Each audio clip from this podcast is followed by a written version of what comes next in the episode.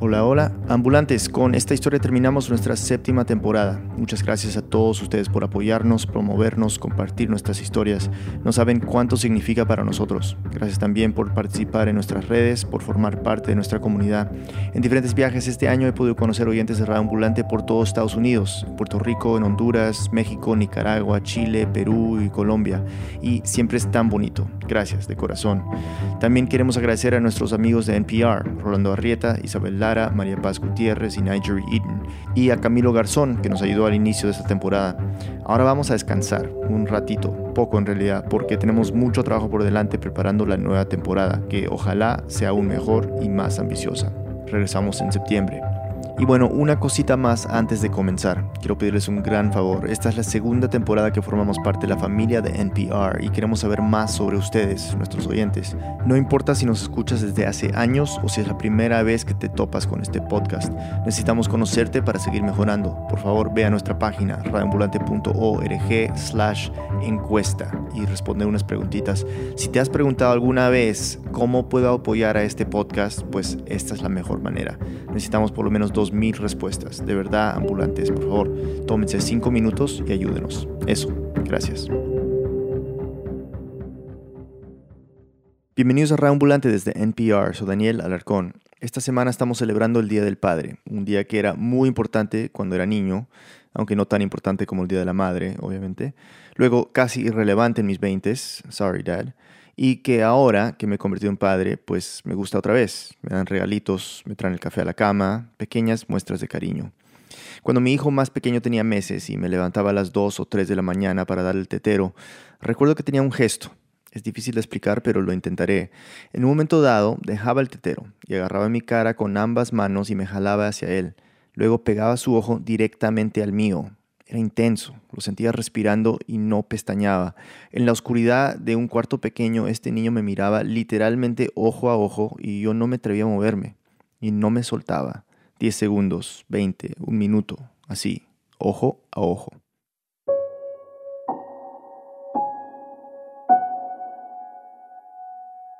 Y bueno, la primera vez sentí sorpresa absoluta. La segunda vez sentía como que, ok, qué niño tan interesante que me ha tocado. Y para la tercera ya sentía algo diferente, una nostalgia anticipada. Es decir, cada vez que lo hacía pensaba, hmm, ¿será esta la última vez que lo va a hacer? Y sentía que lo iba a extrañar, extrañar ese gesto, la intensidad de estar mirándolo tan de cerca, compartiendo un momento tan íntimo. Es que como padre te das cuenta rápidamente que los hijos cambian constantemente, que lo que tú crees que es la esencia de tu hijo puede ser simplemente una fase, un momento efímero y nada más. O sea que hay que disfrutarlo todo.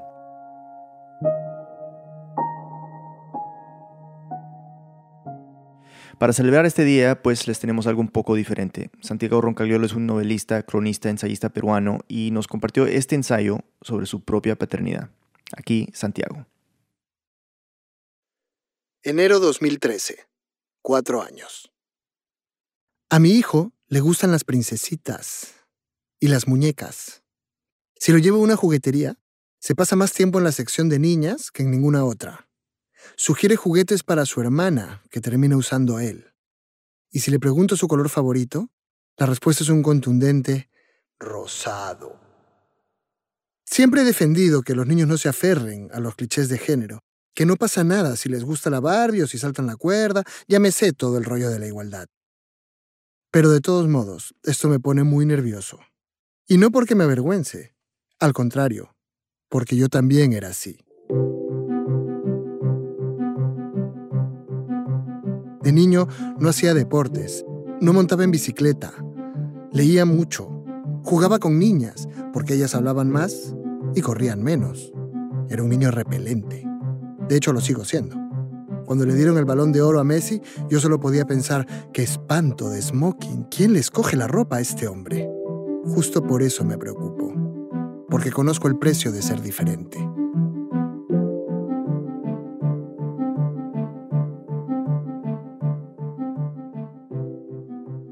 No hay nada más cruel que un niño. Y no hay nada peor que ser un niño extraño. Cuando yo era chico, vivía en México y al volver al Perú hablaba raro. Eso me hizo acreedor a todo tipo de bromas, sarcasmos y alguna paliza, aparte de las correspondientes a no jugar al fútbol. La mayor parte del tiempo, los otros chicos hablaban de sexo en jerga de la calle y yo ni siquiera comprendía qué decían. Aprendí por instinto cuándo tenía que reírme y cuándo tenía que enfadarme. Con tal de ser igual que los demás, hasta contaba chistes que yo mismo no entendía. Pero al menos reduje las agresiones hasta límites llevaderos. No quiero que mi hijo sufra humillaciones si los demás lo encuentran distinto. Así que desarrollo todo un plan para que mi hijo juegue fútbol.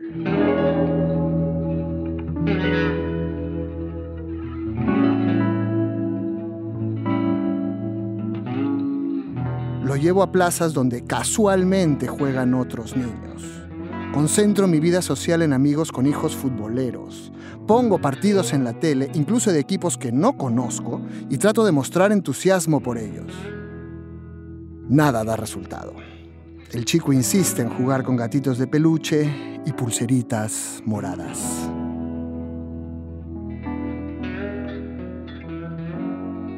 Por suerte, en el proceso descubro con alivio algo que no esperaba. Yo soy el mismo inútil que era cuando niño, pero la sociedad es mejor unas décadas después. En el colegio de mi hijo y en los colegios de sus amiguitos en Barcelona y entre mis amigos de todas partes, hay gente diferente. Sudamericanos, africanos, chinos, rusos, también hay homosexuales, algunos de ellos son padres. Al menos en el pequeño mundo de mis hijos, la diferencia ya no es necesariamente un problema. Si todos son diferentes, nadie lo es. De todos modos, para estar tranquilo, decido hablar del tema con mi hijo directamente. Es lo que se supone que se hace en el siglo XXI, conversar. Lo encuentro coloreando un dibujo de campanilla y le propongo, oye, ¿No quieres que dibujemos también unos monstruos alienígenas sangrientos? No, me dice, esto está bien. Se lo voy a regalar a mi amiga Itana. Claro. Tienes más amigas que amigos, ¿no? ¿Por qué? Porque las niñas son más listas, dice, desde la sabiduría de sus cuatro años. Pero ¿no te preocupa que los chicos te fastidien por andar siempre con chicas? Me da igual, dice, sin levantar la vista del dibujo. ¿Y si te fastidian? Lo fastidiaré yo también, explica, con despreocupación. Ojalá hubiera pensado yo así cuando tenía su edad. Desde esa conversación, tengo claro que nunca conseguiré educar perfectamente a mi hijo, pero con suerte, él sí logrará educarme a mí.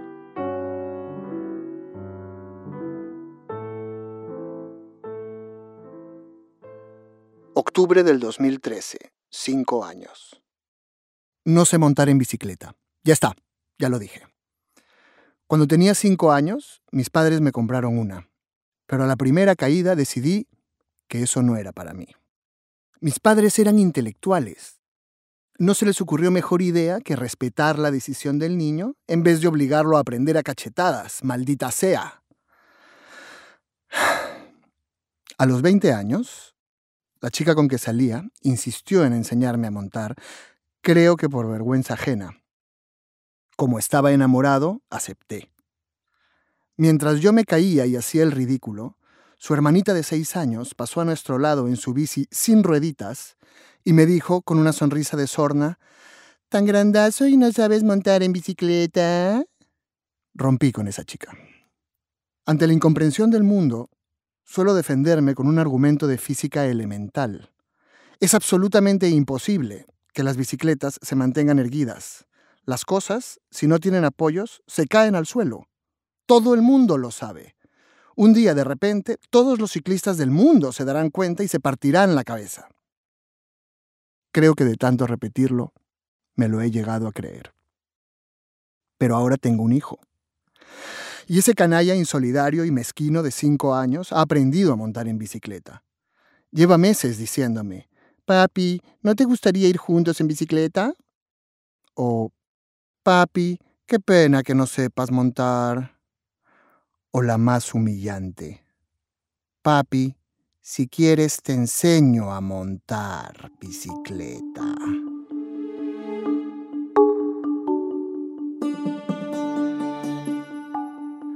Los niños te vuelven adulto, te hacen notar y corregir todas las carencias de ti mismo que siempre te negaste a afrontar.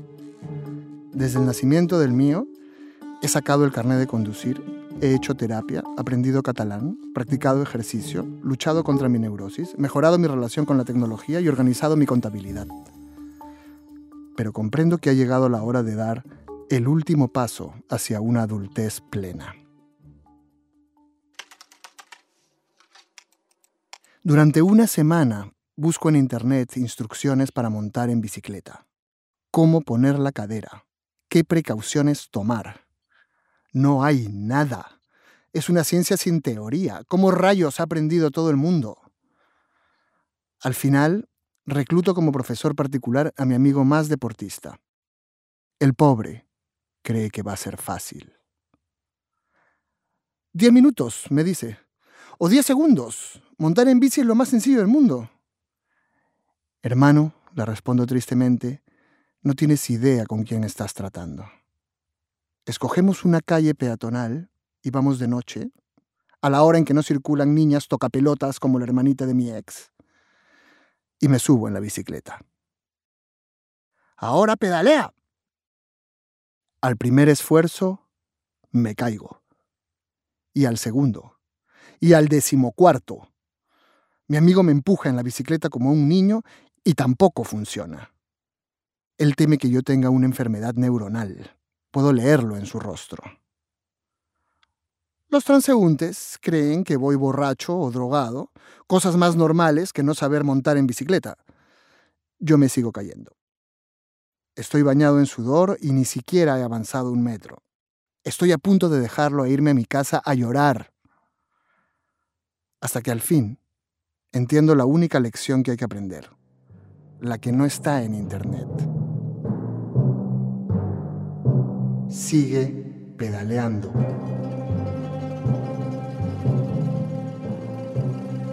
Cuando te vas a ir de cara contra el suelo, no te detengas, acelera. Es difícil que tu cuerpo acepte esa regla porque atenta contra todo instinto de autoconservación, igual que la bicicleta atenta contra la regla física de que debería caerse. ¿Por qué me cuesta más aprender a mí que a un niño de 5 años? Porque tengo más miedos. Si tuviese 5 años, mi único miedo sería que me manden a dormir sin postre.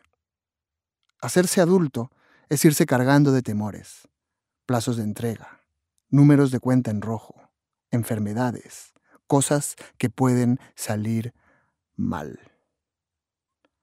Cuando comprendo eso, y que la bici tiene freno de mano, comienzo a pedalear de verdad.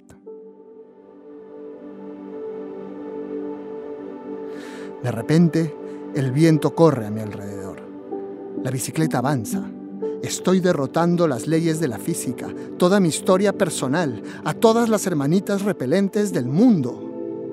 Y entonces me estrello de cara contra un poste. Una pausa y volvemos.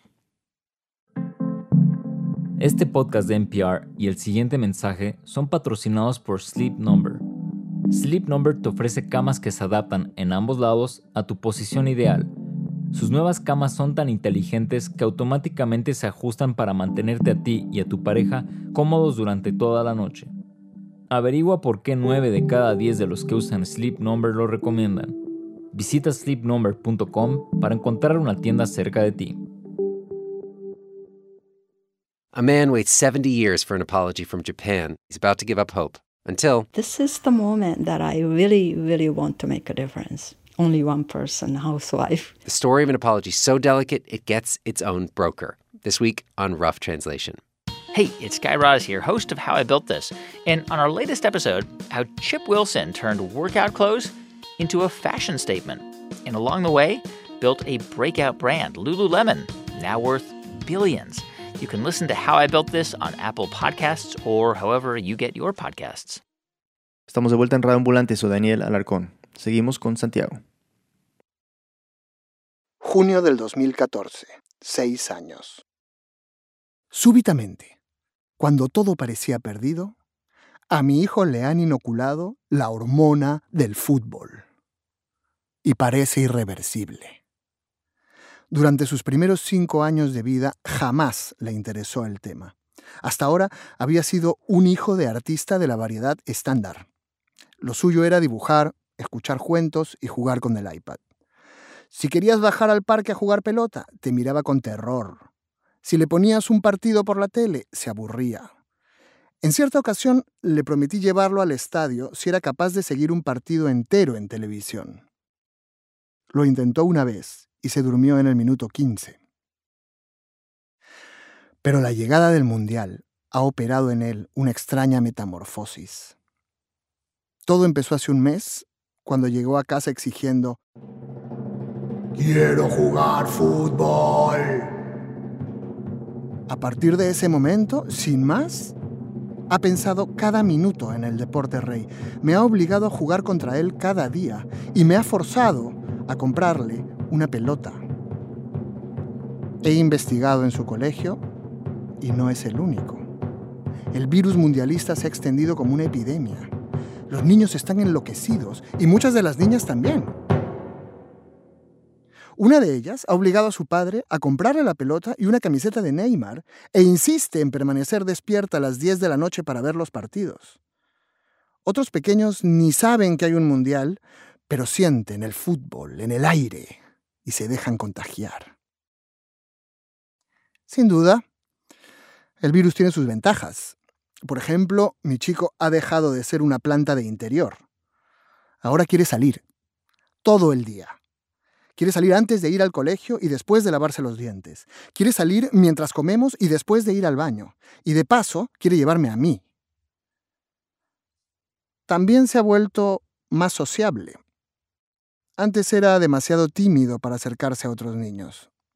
Pero ahora se planta en el parque con toda la autoridad de su pelota nueva e invita a todos los presentes a jugar con él. Se ha vuelto el alma de la fiesta. Sin embargo, Conforme avanza, el virus también revela su lado más oscuro.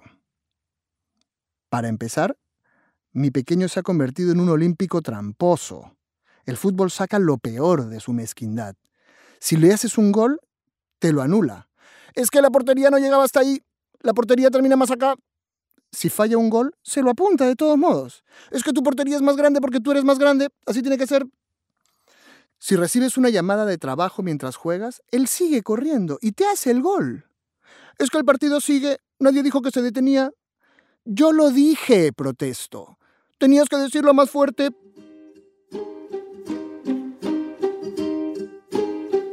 A su mejor amiga, Aitana, pretende obligarla a jugar fútbol. Cada vez que se juntan, la escucho gritar. Si te vas a jugar fútbol, ya no te voy a querer nunca más.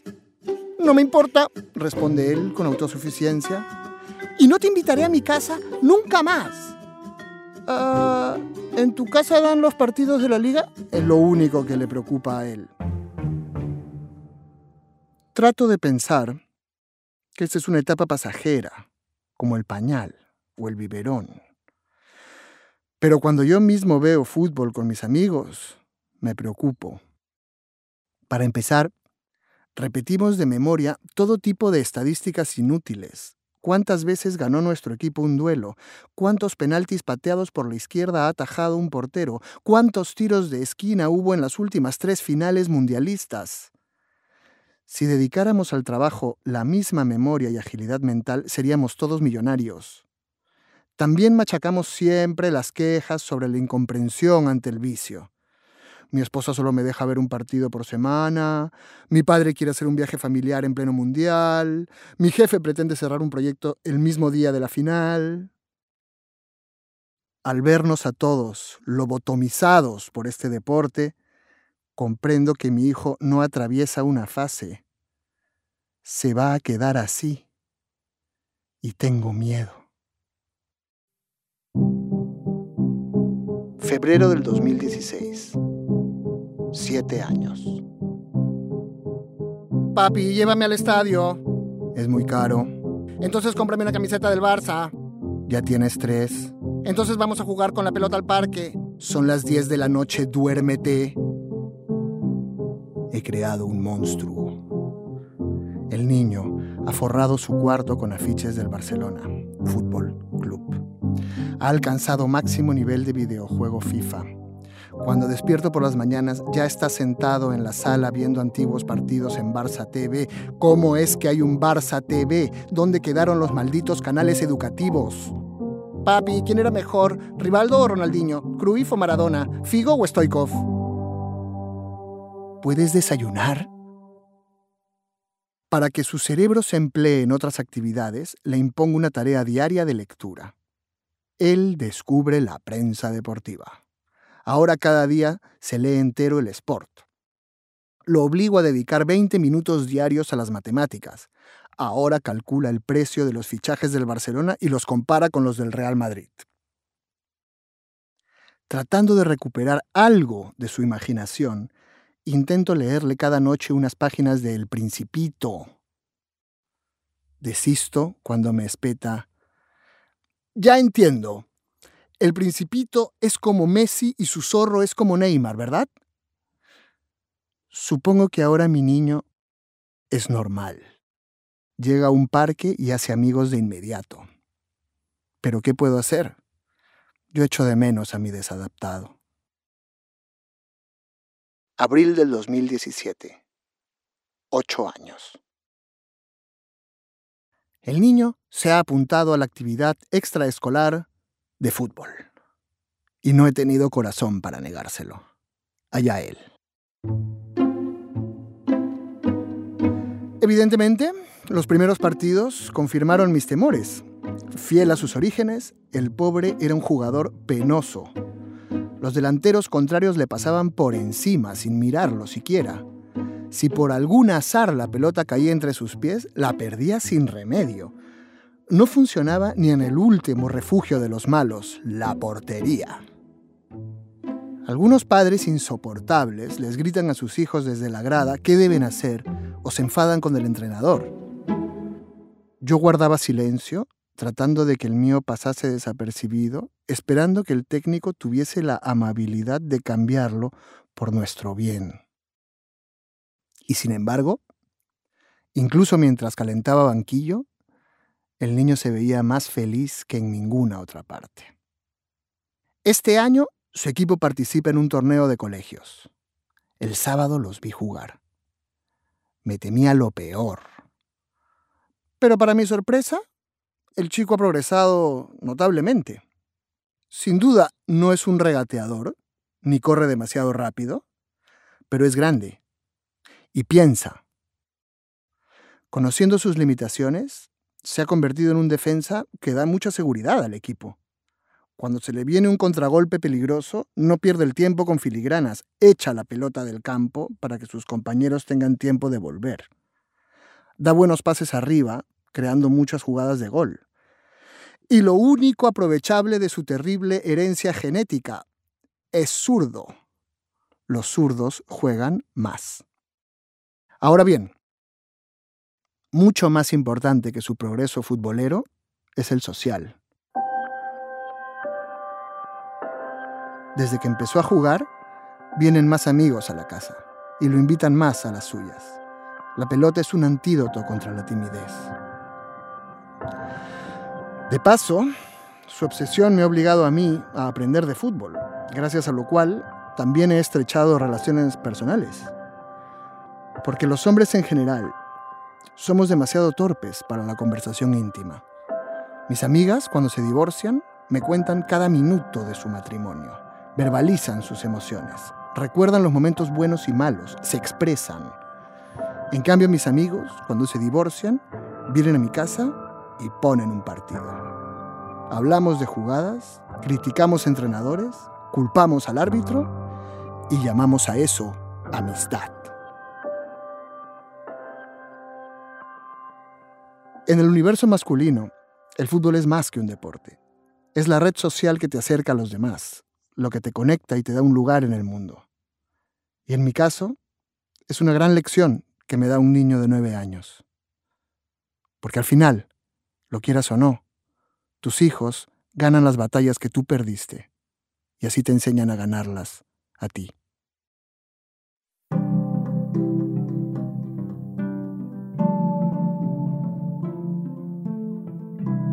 Santiago Roncagliolo es escritor y periodista. Su más reciente novela se llama La Noche de los Alfileres. Acaba de publicar un libro infantil llamado Los peores partidos de mi vida. Vive en Barcelona. El diseño y sonido es de Andrés Aspiri. El resto del equipo de Radio Ambulante incluye a Jorge Caraballo, Patrick Mosley, Camila Segura, Barbara Sawhill, Luis Treyes, David Trujillo, Luis Fernando Vargas, Silvia Viñas y Elsa Liliana Ulloa. Nuestras pasantes son Lisette Arevalo y Victoria Estrada. Carolina Guerrero es la CEO. Y aunque nos tomamos una pausa, no se desconecten. Sigan pendientes de nuestro club de podcast en Facebook y nuestro Twitter y WhatsApp. Y recuerden por favor de llenar la encuesta de audiencia en radioambulante.org slash encuesta. Gracias. Radioambulante se produce y se mezcla en el programa Hindenburg Pro. Para escuchar más episodios y saber más sobre esta historia, visita nuestra página web, radioambulante.org. Radioambulante cuenta las historias de América Latina. Soy Daniel Alarcón. Gracias por escuchar.